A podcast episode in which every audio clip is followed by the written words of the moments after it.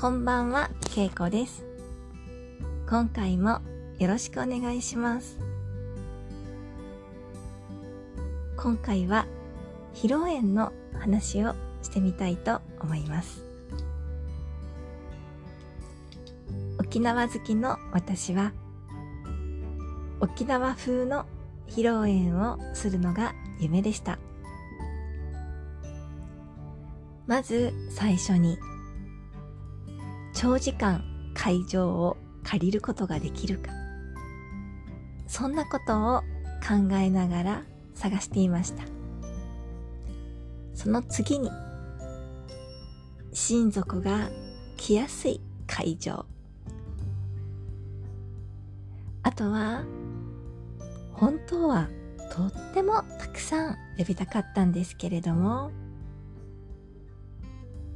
みんな結婚してしまったしそんなにたくさん呼ばなくてもいいかなというふうに思っていたのでほどほどの会場というふうに考えていました。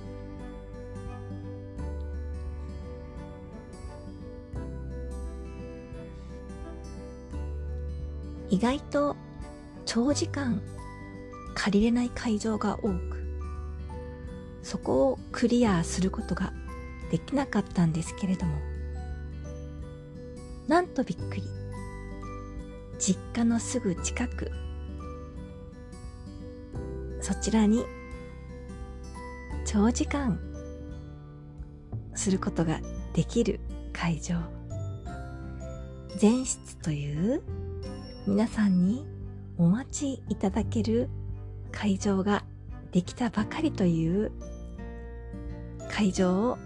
見つけることができました。そしてそちらに行って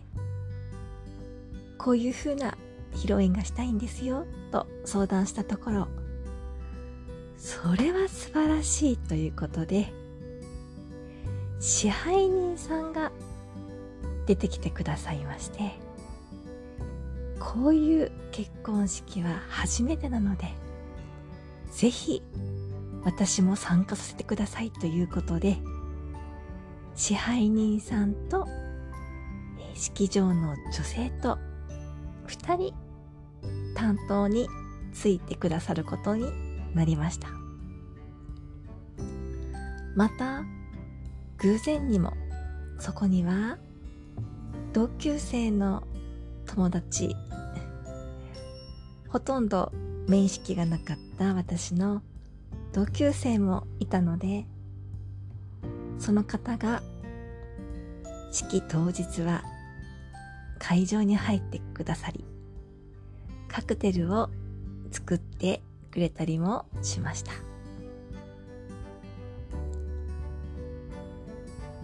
披露宴は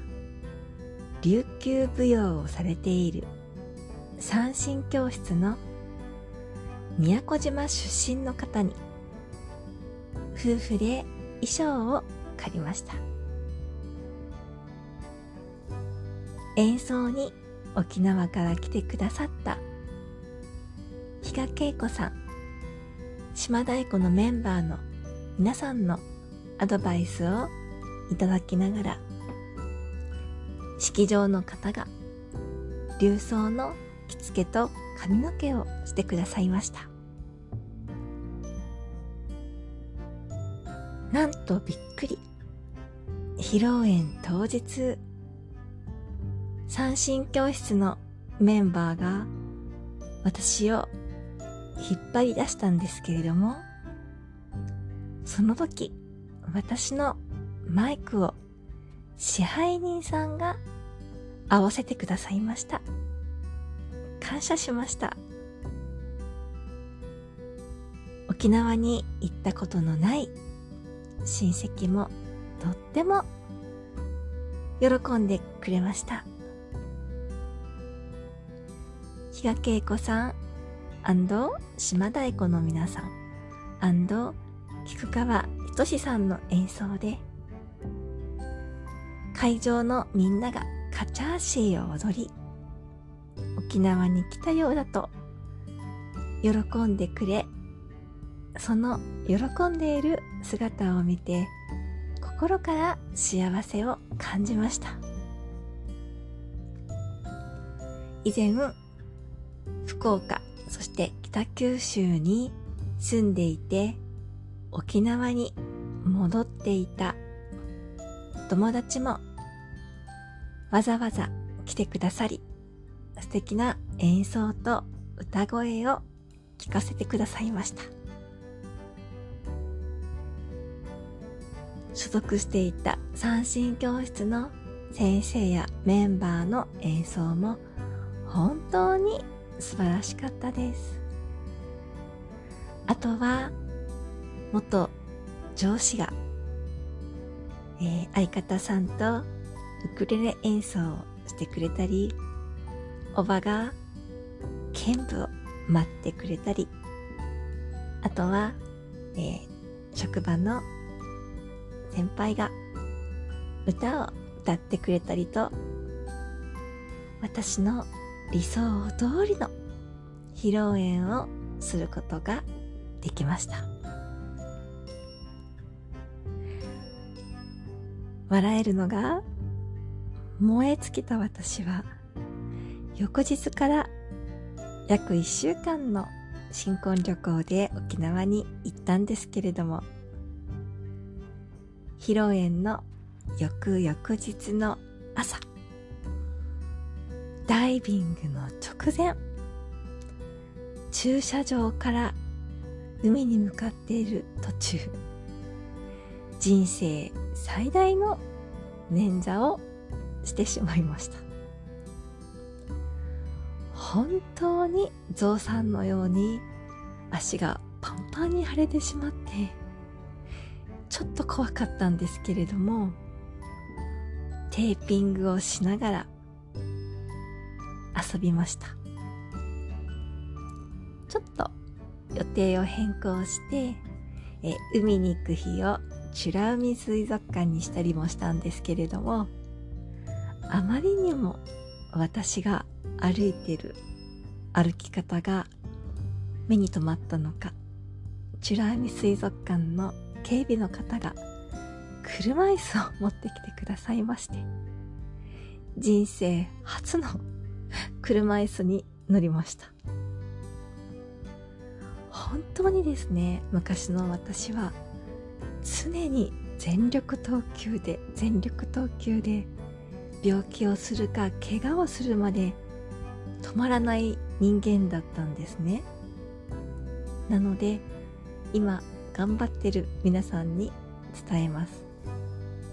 止まりましょう。怪我をしたり病気をしたりする前に止まりましょう、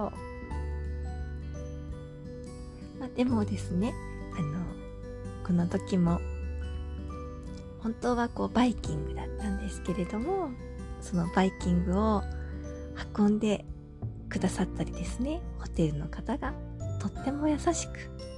また先ほどの美ら海水族館の警備の方もですねあの心配して車椅子を貸してくださったりと人の優しさを感じたありがたい旅行でした。またこの時本当に疲れていたので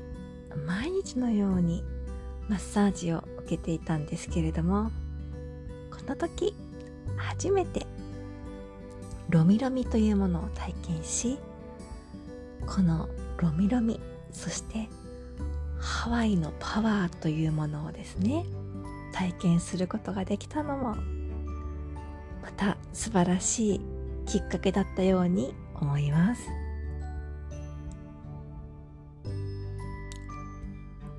いうことで最後になりますが長時間行った沖縄式の披露宴。なんとびっくり。みんなが計算していた時間よりも大幅に遅くなったため飛行機や電車を予約していた方が